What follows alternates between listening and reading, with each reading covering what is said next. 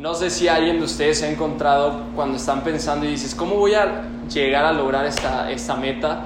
En verdad yo, yo ahora que me acabo de casar en mi, en mi vasto, vasto tiempo de casado, pues este cosa llevo tres meses de casado, eh, la verdad es, es, chistoso porque yo, yo siempre estoy preguntándome y estoy, estoy diciendo, ¿cómo puedo llegar a, a obtener más dinero? En verdad es algo, algo que yo... Es, eh, he estado pensando mucho y luego digo, ¿cómo puedo hacer para ser un buen esposo? ¿Cómo puedo, ser para, cómo puedo lograr ser un buen hijo? ¿Cómo puedo lograr ser una, un buen amigo?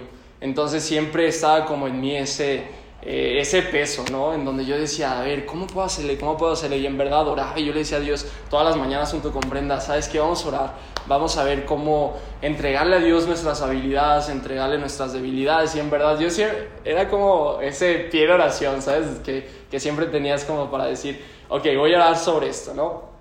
Y, y entonces estaba orando y de repente, o sea, en verdad hasta parece mágico, pero de la nada me llegó un pensamiento. Yo le conté ese día a Brenda, es que estuvo bien raro, me desperté tarde, este, fui a trabajar, en todo el día estuve haciendo un devocional, estuve leyendo la palabra y entonces en lo que estaba haciendo el devocional, de la nada empezó a, o sea, Dios me empezó a hablar de una forma clara, o sea, en verdad, súper clara y fue ahí donde me di cuenta que estaba peleando la batalla equivocada que yo estaba tratando de ponerme del lado de Dios cuando a mí me tocaba simplemente dejar mis cargas sobre Él. Entonces ahí eh, es de ahí donde sale esto, nunca te rindas. Este, les voy a explicar cómo es que Dios me habló claramente con, con simples cuatro pasos, ¿ok? Este, para empezar, cómo a pesar de las situaciones, eh, aunque estamos muchas veces frustrados, aunque muchas veces estamos con pesos, estamos con muchos pensamientos, Dios siempre nos va a decir, no te rindas, ¿ok? Siempre nos va a decir, no te rindas porque yo estoy contigo. Eso es lo más chido. Dios nunca dijo que no iba a haber trabas, Dios nunca dijo que en nuestro caminar no íbamos a tener luchas, pero Él sí nos dijo que siempre iba a estar ahí con nosotros. Eso es lo más importante. Entonces, nunca te rindas de lo que Dios tiene, eh, tiene preparado para ti, para tu futuro y para tu familia. En verdad que lo más chido es que Dios ha puesto promesas. Nosotros en verdad en la palabra es lo, primero que vemos. Él ha puesto promesas sobre, eh, sobre nuestras vidas y un propósito. ¿Ok? Entonces yo veo las promesas como el, arranque de nuestra, de nuestra vida y veo eh, ese, ¿cómo se llama? Ese propósito en el cual nosotros empezamos a caminar. Entonces, Dios ha puesto promesas, ha puesto eh, un propósito en el cual, eh, el cual nosotros tenemos que llevar a cabo, este, pero no lo tenemos que hacer solos. Eso es lo más chido. Entonces, si, Dios lo, lo que nos pide es que seamos obedientes y podamos caminar, ¿ok? Entonces, Dios nos ha puesto promesas, nos ha dado un propósito y nosotros debemos de ser obedientes y caminar, aun cuando a veces eh, aparentemente no hay un camino, ¿saben? Eh, les, les, quiero leer en Génesis 22 del 1 al 3. Ahí está, perfecto. Ok, les quiero leer rapidísimo esto. Dice, tiempo después Dios probó la fe de Abraham. Abraham lo llamó Dios. Sí, respondió él, aquí estoy. Toma tu hijo, tu único hijo, sí, a Isaac, a quien tanto amas, y vete a la tierra de Moria. De, de Moria Allí lo sacrificarás como ofrenda quemada sobre uno de los montes, uno que yo te mostraré. A la mañana siguiente, Abraham se levantó temprano, ensilló su burro y llevó con él a dos de sus siervos, junto con Isaac, este su hijo Isaac. Después este, cortó leña para el fuego de la ofrenda y salió hacia el lugar que Dios le había indicado. Entonces, con esto quiero, para empezar, mostrarles cómo una vez más, Abraham, Dios ya le había dado su, la promesa de que él, él, iba a tener una gran nación, nada, los quiero meter en contexto. Dios le había prometido a Abraham que él, iba, él tenía un propósito impresionante para su vida. Abraham no pudo tener un hijo hasta que tuvo 100 años. Imagínense tener un hijo a los 10 años, en verdad es imposible ahorita, este, en ese tiempo también. Y Dios lo logró. Dios le da un hijo y él le dice, ¿sabes qué?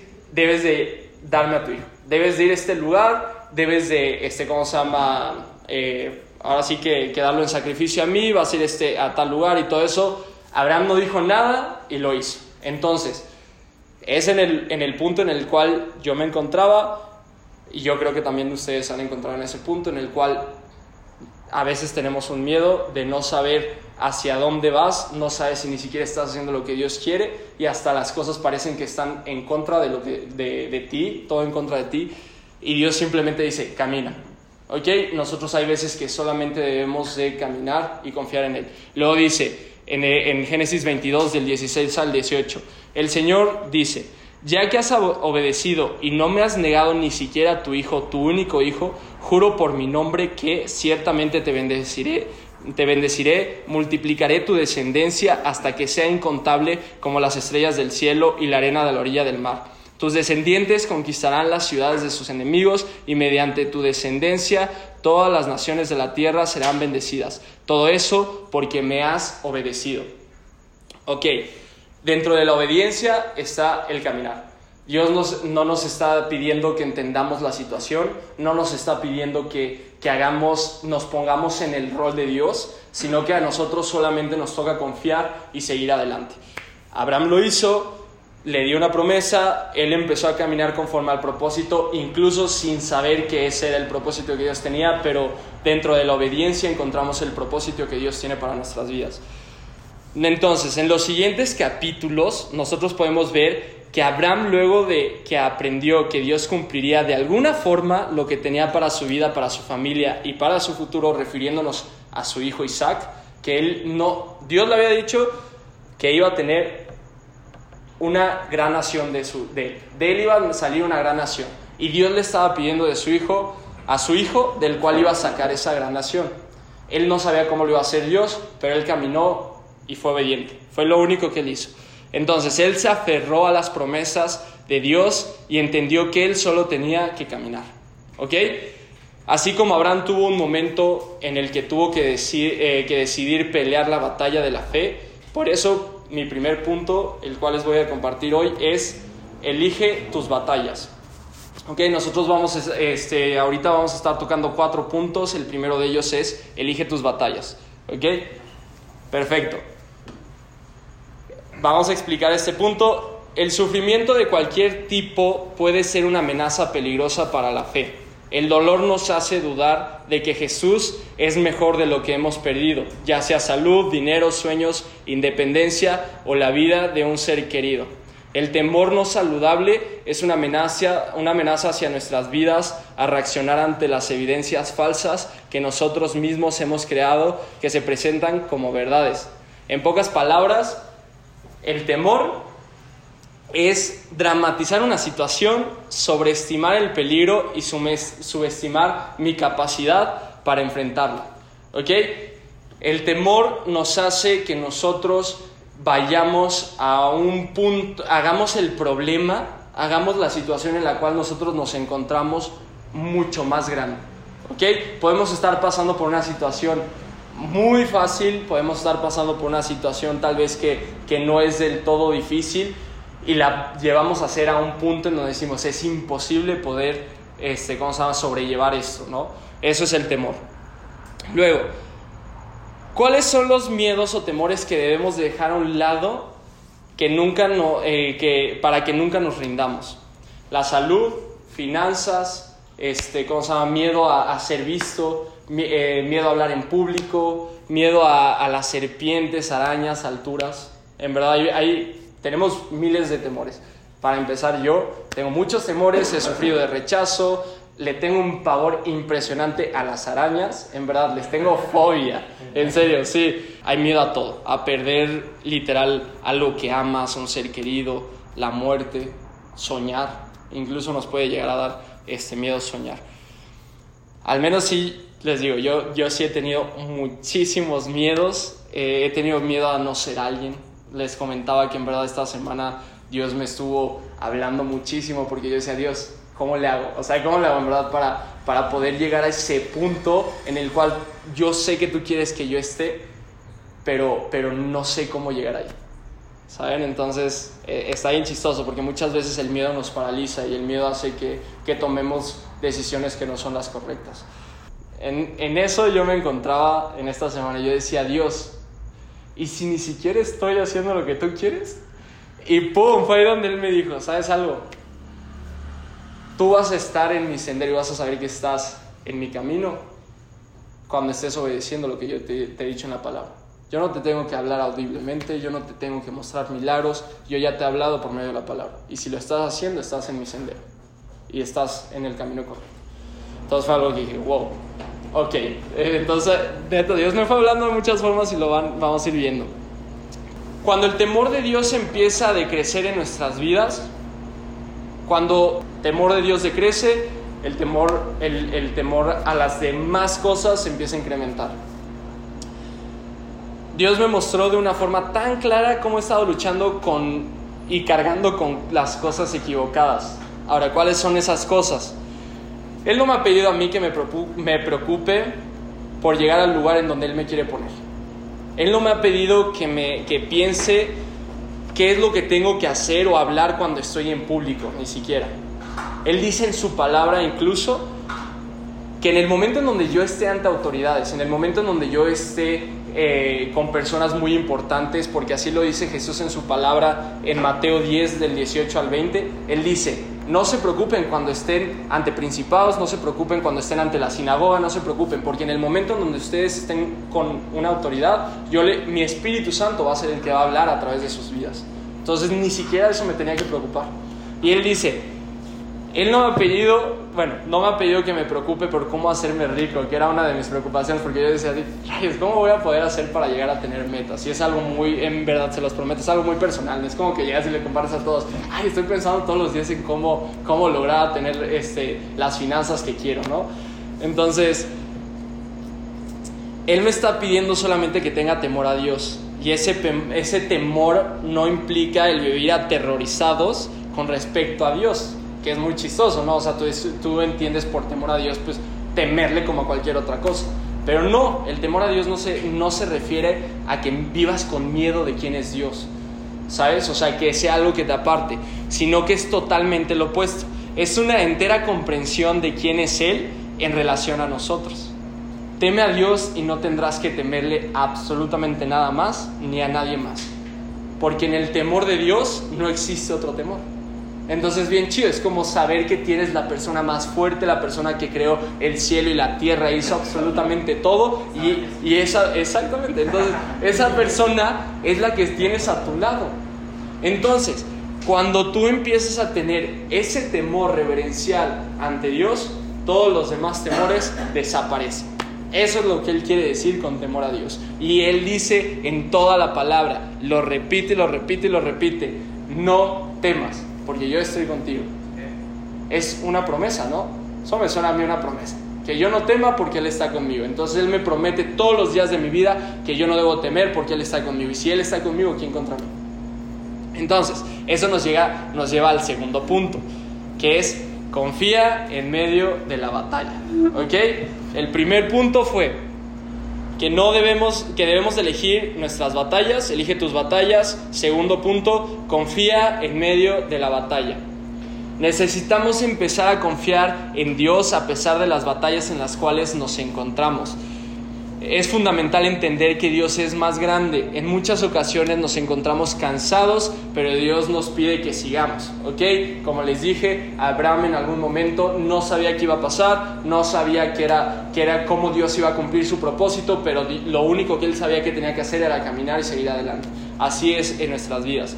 Vamos a tener temores, van a haber promesas en nuestras vidas, van a haber temores por los cuales esas promesas se ven, este, ¿cómo se llama?, amenazadas pero en el momento en donde sabemos quién es Dios, vamos a poder seguir adelante confiando que Él tiene el control sobre todas esas cosas.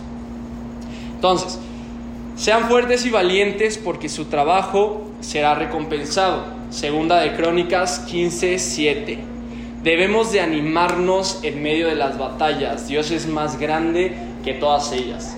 Él está con nosotros. Entonces, en Mateo 11, 28 dice, luego dijo Jesús, Vengan a mí todos los que eh, están cansados y llevan cargas pesadas, yo les daré descanso. Entonces, en, el, este, en este caminar en el cual nosotros nos encontramos, en medio de los temores, en medio de las batallas, las bendiciones, en todo eso, nos vamos a cansar. Eso es de ley. No estamos hablando de que no hay batallas, no estamos hablando de que todo va a ser color de rosa, estamos hablando que hay batallas, hay temores, pero Dios nos da descanso. En ese caminar vamos a poder encontrar el descanso que Dios nos da para nosotros poder seguir avanzando. Hay momentos en donde necesitamos parar y tomar un descanso, y ese descanso lo encontramos en Jesús. Las guerras son agotadoras, especialmente las, largas. Es por eso que a menudo estamos cansados. No, no vemos, eh, nos vemos tentados a escapar, por lo mismo a rendirnos. Aprendemos, debemos aprender a descansar en Dios. Él es nuestro único refugio. Si en algún momento no aprendemos a tomar los descansos en, en Dios, nos vamos a fatigar y nos vamos a rendir. Y ahorita lo que estamos tratando de hacer es no rendirnos, ¿ok? Sino seguir adelante. No nos rindamos a pesar de que los pecados, eh, de que los pecados están tocando a nuestra puerta para que eh, después de, tanto, eh, de todos estos años y viene las tentaciones sobre nuestras vidas. ¿ok? No debemos de rendirnos aun cuando van a haber dificultades que según nosotros ya habíamos pasado, van a haber batallas en las cuales nos vamos a volver a encontrar del pasado. Debemos seguir adelante, no nos debemos desenfocar porque va a ser pesado y es cansado. En 2 de Timoteo 2.13 dice, si somos infieles, Él permanece fiel, pues Él no puede negar quién es. En primera de Juan dice, en primera de Juan 1:9 dice, "Pero si confesamos nuestros pecados a Dios, a Dios, él es fiel y justo para perdonar nuestros pecados y limpiarnos de toda maldad." No te rindas cuando hayas fallado en el pecado. Ok, no nos rindamos. Vamos a caer, claro que vamos a caer. Si tenemos un tropiezo, que muy probable lo vamos a tener, debemos aprender a levantarnos. No te revuelques, arrepiéntete otra vez. Debes de aprender a quitar tus ojos de ti mismo una vez más. Debemos aprender a fijar nuestros, nuestros ojos en Jesús una vez más. Y no nos debemos de cansar. Porque Él ha sido fiel y nosotros debemos de permanecer fiel. Y si nos vamos a equivocar, nos vamos a equivocar del lado de su gracia. Levántate y vuelve a luchar. Aunque estamos en, en, en este momento en donde les estoy diciendo, nos podemos llegar a caer, volvamos a levantarnos volvamos a seguir adelante, volvamos a fijar nuestra meta, nuestros, nuestros ojos en la meta, en, en ese supremo llamamiento el cual Dios nos ha dado, que son esas promesas, que es ese propósito en el cual nosotros estamos caminando día con día. Tercer punto, resiste y nunca te rindas. ¿Ok? Reafirmamos, debemos de resistir y debemos de proseguir y no nos debemos de rendir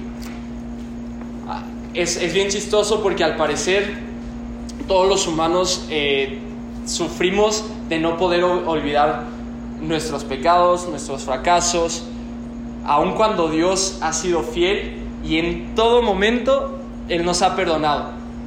¿Saben? Entendemos que somos débiles y en esa debilidad nos acercamos a Dios, creando una dependencia aún más fuerte en Él.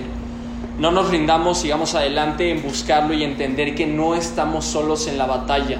Y de esta manera no perderemos la batalla aún antes de haberla empezado. Muchas veces nos cansamos y, pensamos tanto las cosas, como les había dicho desde un principio, que hacemos los problemas tan grandes que a veces ni siquiera queremos empezar a caminar y ya hemos perdido la batalla mucho antes de haberla empezado. Ok, debemos de tener mucho cuidado con eso, por eso necesitamos estar en todo momento resistiendo ante ello y no rendirnos. En Primera de Corintios 10:13 dice, las tentaciones que enfrentan en su vida no son distintas de las que otros atraviesan y Dios es fiel. No permitirá que la tentación sea mayor de la que pueden soportar. Cuando sean tentados, Él les, les mostrará una salida para que puedan resistir. Segunda de Corintios 12:9, mi gracia es todo lo que necesitas mi poder actúa mejor en la debilidad. Así que ahora me alegra en jactarme en mis, de mis debilidades para que el poder de Cristo pueda actuar a través de mí. ¿Por qué es esto? Esto, esto está muy, muy chido. Y es que, ¿por qué Dios es fuerte en nuestras debilidades? Porque en el momento en donde nosotros entendemos que no podemos hacer algo por nosotros mismos, debemos acudir a Él. En el momento donde sabemos que, que ya es más de lo que nosotros podemos resistir, es súper sencillo. Llamas a una persona cuando no puedes con algo. Por ejemplo, en mi caso, yo como nunca había vivido solo, o sea, bueno, sí, pero no en mi propia casa, yo no sabía que cuando se acababa el agua se tenía que purgar y había aire atorado, ¿no? En, la, en ¿cómo se llaman? Las llaves y eso. Le tuve que hablar a mi vecino Memín para que me explicara qué pasaba, porque no había agua. y entonces me dijo, no, hombre, a lo mejor hay agua y que no sé qué. Y yo dije, ah, bueno, y entonces tuve que abrir las regaderas, tuve que abrir todo lo que tuviera agua. Y empezó a sonar bien raro, así como si, hubiera alguien vivo, un monstruo en las paredes, ¿no? Y ¡pum! De repente salió agua. Y yo le dije a Memín, no manches, Memín, eres un crack, o sea, ¿sabes? O sea, porque, porque es eso, ¿sabes? O sea, él, él, tiene toda la experiencia, o sea, él ya ha vivido mucho tiempo solo, él ya ha pasado por esas circunstancias y yo dije, no manches, o sea, pues yo jamás hubiera pasado por mi cabeza, yo dije, no agua, ¿sabes? Sí, no, se acabó, me voy, ¿sabes? Ya, no sirve esta casa, ¿no? Entonces, es, es, es, algo chido, ¿sabes? Así es Dios. En el momento donde nosotros tenemos una debilidad, donde no sabemos qué hacer, parece que ya no hay salida, quieres vender tu casa porque ya no hay agua, Ahí está Dios en el cual puedes encontrar esa dependencia. En ese momento yo dependí de, dependí de Memo, porque Él fue el que me mostró esa salida, me mostró eso y ahora yo puedo seguir con más fuerza porque ya sé algo sobre mi casa que antes no sabía. Y así es Dios. Nosotros podemos encontrar en Él una dependencia total porque Él sabe todas las respuestas, porque Él creó todo. Y eso es lo chido. Entonces, Puede parecer que no, no tiene sentido el pelear día con día porque no vemos un fin o no logramos ver el panorama de Dios. Recuerda que algo más grande está por venir y Él tiene algo más grande para nuestras vidas. A veces nosotros estamos muy ensimismados, estamos en un momento en donde nada más podemos ver lo que es el problema y nada más estamos así del problema y no puedo ver más allá y entonces es en el momento en donde Dios te dice, hey, eso no es todo, abre tu panorama, ven a ver lo que yo estoy viendo.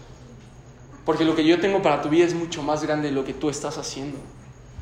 Pero debes de caminar. ¿Por qué debemos de caminar?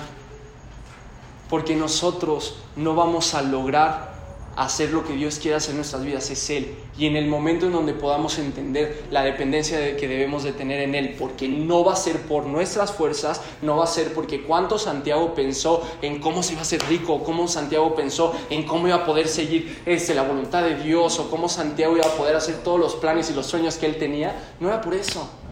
Yo solamente hasta ese momento gasté todas mis fuerzas, porque las estaba poniendo en un lugar donde no debía de ponerlas.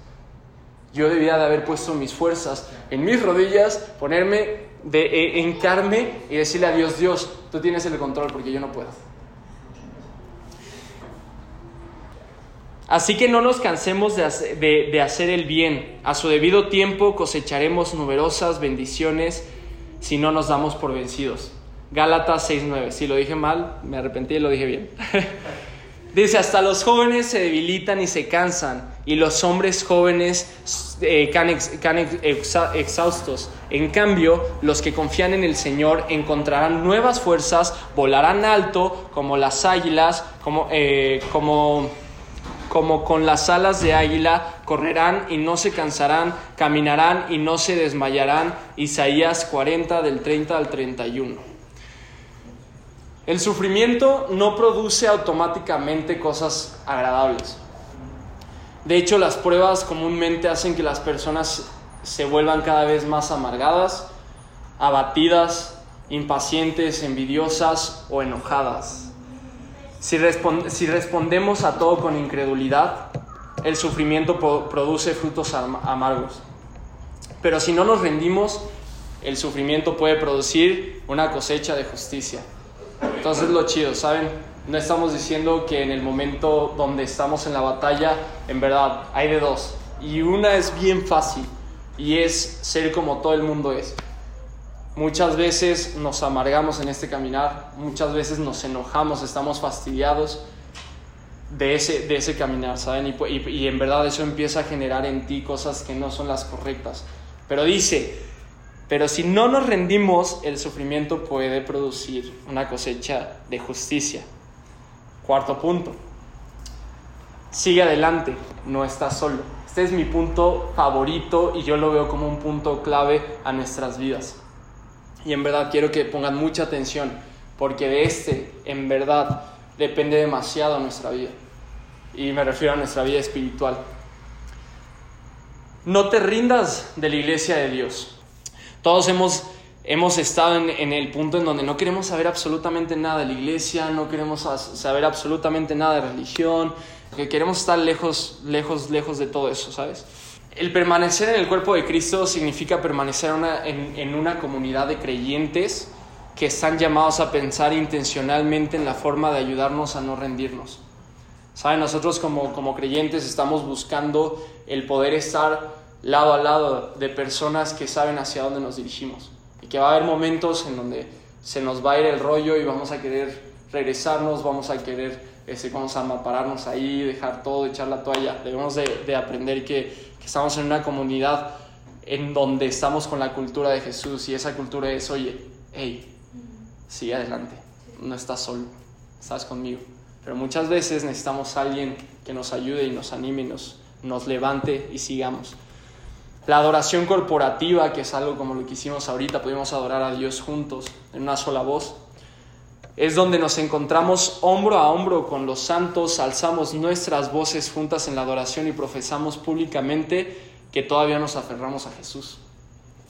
Está bien chido, en verdad, esto me, me gusta mucho porque muchas veces no lo logramos entender, estamos tan, ah, tan en, nuestro, en nuestro rollo que no, que no vemos lo que Dios quiere hacer en nuestra vida, ¿saben? Estamos tan en, en, lo, en lo nuestro que empezamos a, a olvidar por qué lo hacemos e incluso nos enoja. ¿Saben? Nos enoja ver a personas que están alabando a nuestro Dios porque nosotros no lo podemos hacer. ¿Saben?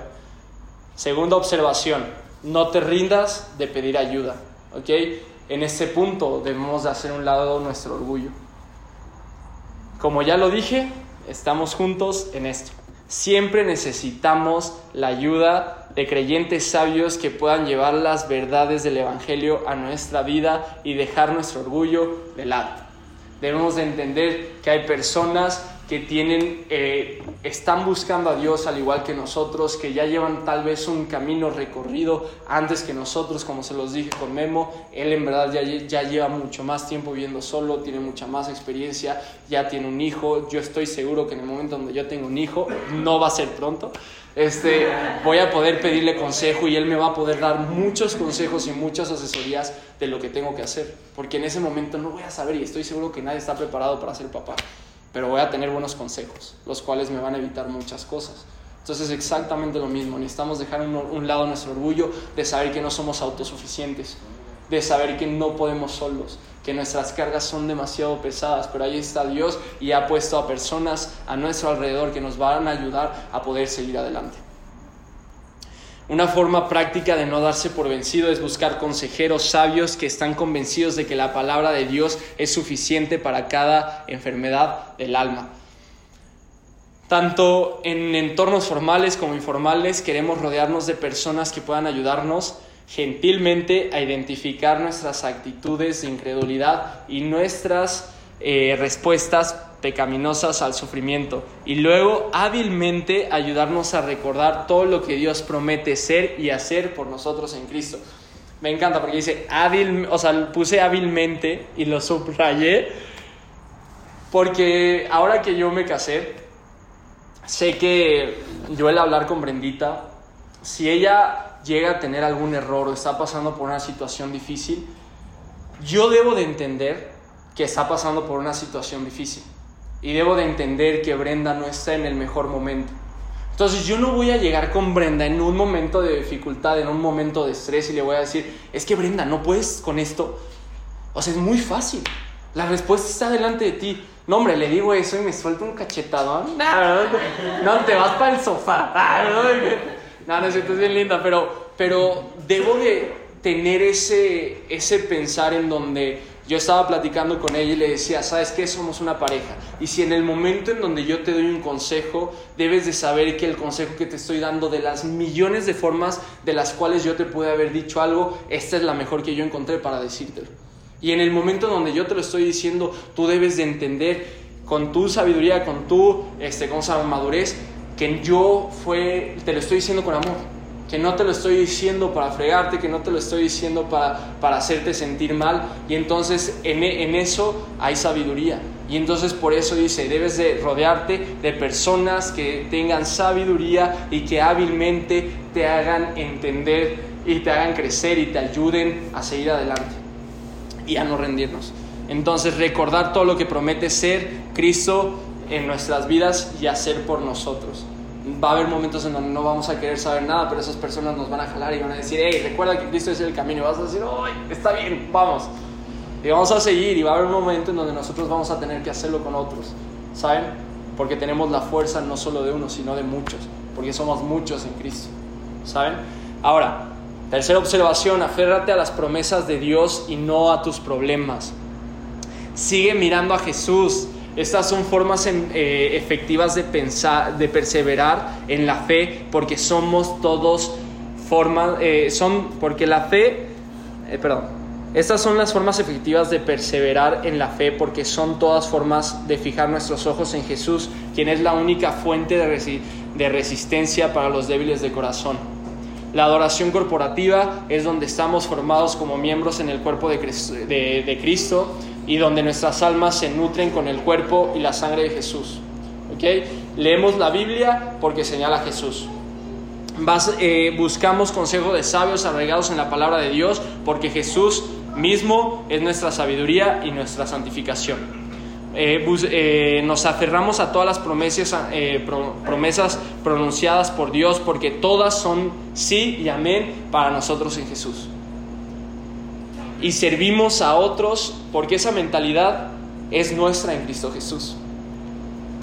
Cualquier otra cosa que se nos presente, nunca dejaremos de mirar a Jesús.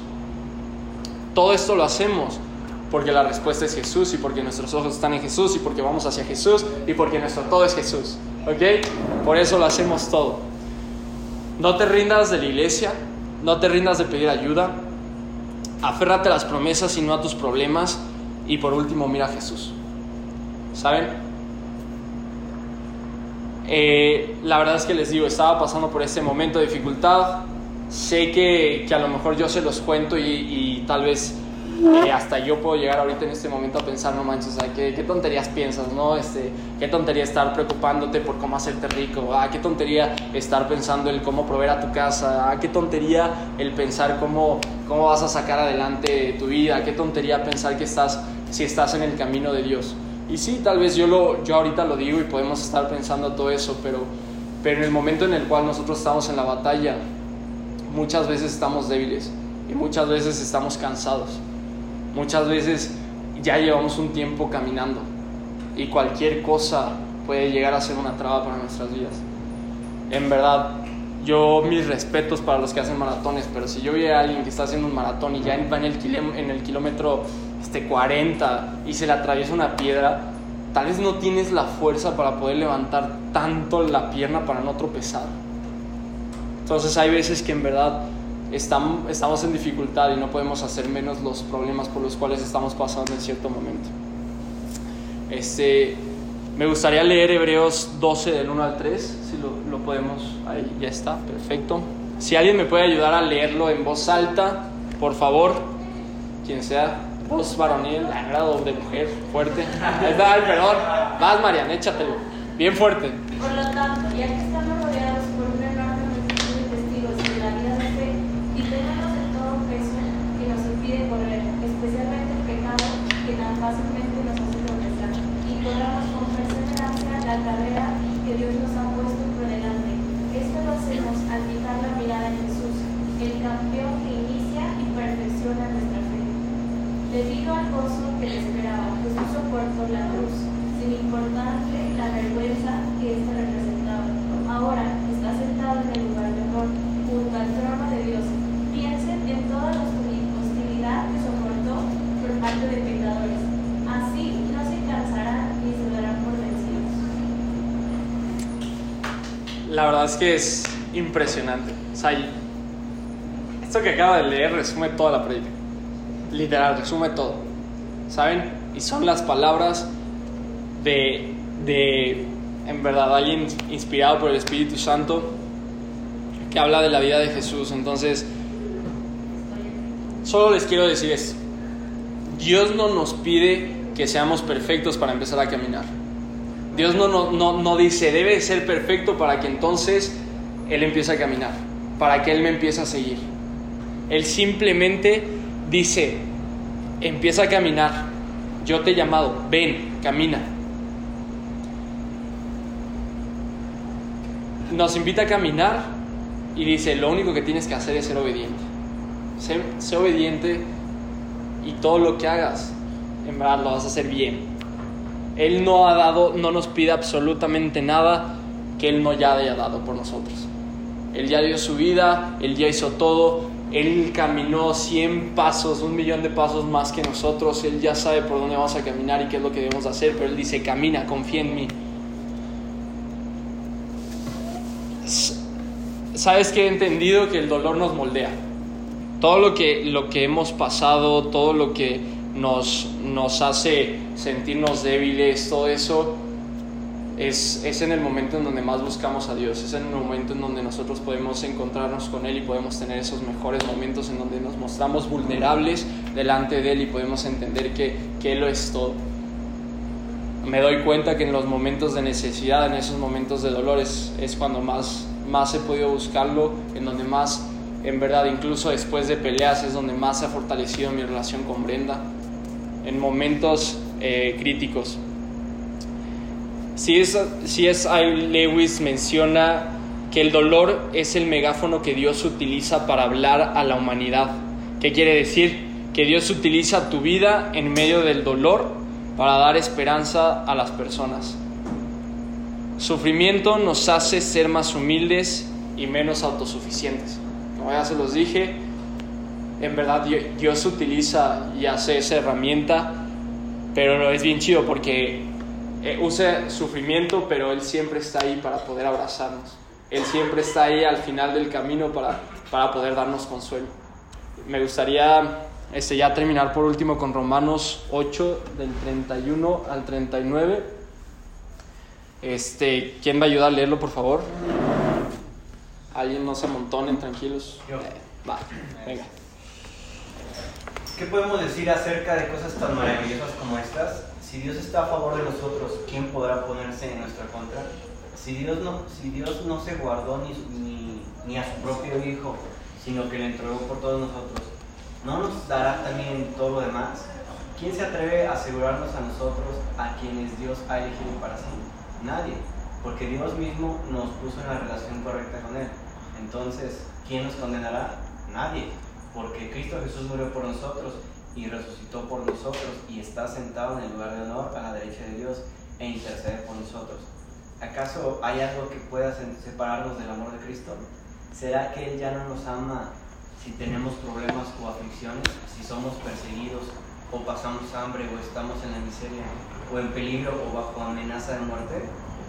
Como dicen las escrituras, por tu causa nos matan cada día, nos tratan como ovejas en el matadero. Claro que no. A pesar de todas estas cosas, nuestra victoria es absoluta por medio de Cristo, quien nos amó. Y estoy convencido de que nada podrá jamás separarnos del amor de Dios, ni la muerte ni la vida, ni ángeles ni demonios, ni nuestros temores de hoy ni nuestras preocupaciones de mañana. Ni siquiera los poderes del infierno pueden separarnos del amor de Dios, ningún poder en las alturas ni en las profundidades. De hecho, nada en toda la creación podrá jamás separarnos del amor de Dios, que está revelado en Cristo Jesús, nuestro Señor. Entonces, como dije al principio, es una entera comprensión de quién es Él en relación a nosotros, es reconocer su poder, su majestad y la santidad del Todopoderoso en nuestras vidas. ¿Qué nos puede separar de su amor? Nada. ¿Qué nos va a ¿Ya nos dejó de amar? No, Él no nos ha dejado amar. Él no le importó escatimar a su propio Hijo para que nosotros tuviéramos vida. Él no se rindió, en ningún momento se rindió.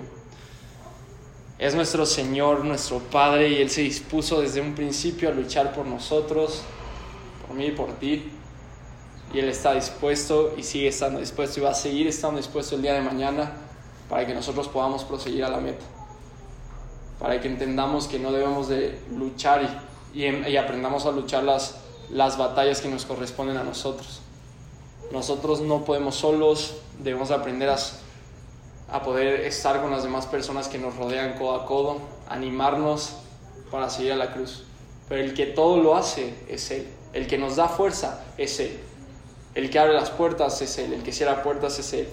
El que nos da la fuerza incluso para seguir es Él. El que nos da descanso es Él. Cuando quieras darte por, por vencido, mira a Jesús, nunca se rindió. La vida es una constante batalla de la fe. Si nuestros ojos están puestos en Cristo, no vamos a rendirnos como lo hacen los que están lejos de Dios, sino que vamos a permanecer fieles. Vamos a aprender un poquito de Él, a ser fieles, porque nosotros nunca somos fieles. Siempre nos alejamos, siempre nos rendimos y siempre tiramos la toalla cuando Él es el, el que siempre está al pie del cañón por nosotros. Y solo te quiero decir que no te rindas porque Él no se ha rendido. Cuando un boxeador se, se rinde, el que tira la toalla no es el, no es el boxeador. El que tira la toalla es, es el que está con él, el, el entrenador. Y si Dios no ha tirado la toalla, no tenemos por qué tirarla nosotros. Solo con, con eso los quiero dejar. Sé que, que en verdad Dios habla a mi vida de esta forma. Quiero invitarlos y animarlos a que en verdad no nos rindamos. Él no lo ha hecho y nunca lo va a hacer podemos encontrar todo el consuelo que necesitamos en medio de la palabra y sé que Él nos va a ayudar a poder seguir adelante. ¿Qué les parece si oramos?